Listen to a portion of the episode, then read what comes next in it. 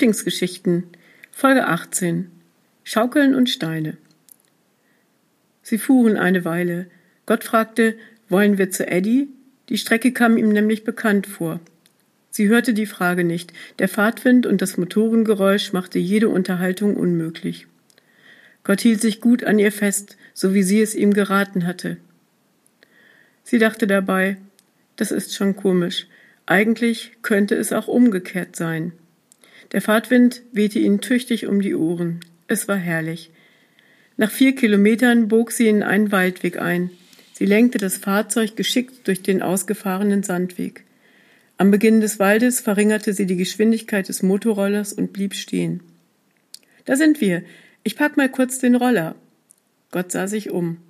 Sie waren umgeben von Wäldern und Wiesen. Sie kletterten über einige herabgefallene Äste, und was sie dann sahen, verschlug sogar Gott den Atem. Hast du Lust zu schaukeln und zu reden? fragte sie Gott. Hier mitten im Wald hatte jemand eine stabile Holzschaukel an einem Baum montiert. Sie bot Platz für zwei erwachsene Menschen. Gott gefiel das, und so kam es, dass sie beide auf der Schaukel Platz nahmen, die Beine herunterbaumeln ließen und sich freuten. Ein wunderbarer Ort, Liebling, sagte Gott. Morgen ist Ostern, sagte sie. Findet es nun statt oder nicht? Du hast mir noch gar nicht geantwortet. Erinnerst du dich? Gott erinnerte sich. Stimmt, ich bin dir noch eine Antwort schuldig. Erlaube mir eine Gegenfrage, Liebling. Sie sah ihn an. Ja, bitte? Ich meine, sagte Gott, warum denkst du, es könne ausfallen?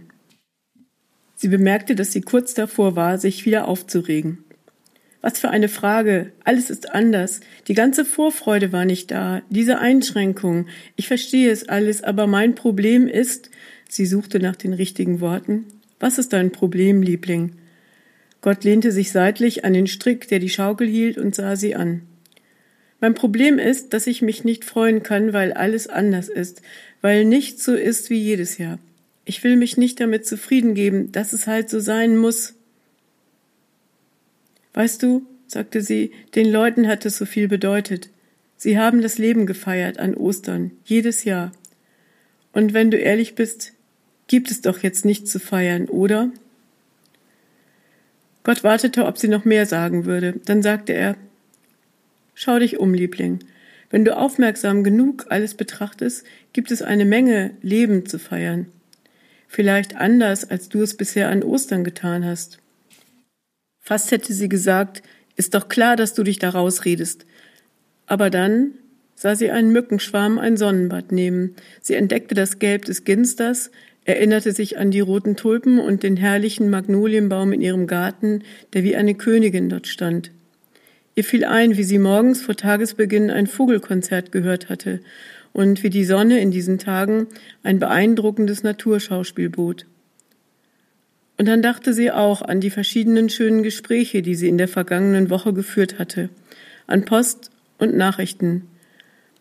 Und jeder Einzelne hatte ihr gesagt, Leben ist wichtig.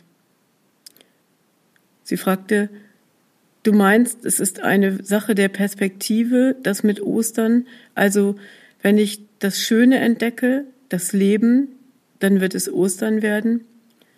Gott nickte und hob einen Stein auf, den irgendjemand an der Schaukel niedergelegt hatte. Schau mal, ein Osterstein. Jemand hat ihn gemalt als Zeichen der Hoffnung und genau hier hingelegt. Hast du jemand erzählt, dass wir hierher fahren wollen? Nein, niemanden, sagte sie. Sie nahm den Stein entgegen und sagte, ich nehme ihn mit. Vielleicht erzählt er mir eine Geschichte. Weißt du, die Geschichte von einem Stein, der nicht mehr da war, wo man ihn vermutete. Gott zwinkerte sie an. Ich weiß, was du meinst, Liebling. Frohe Ostern.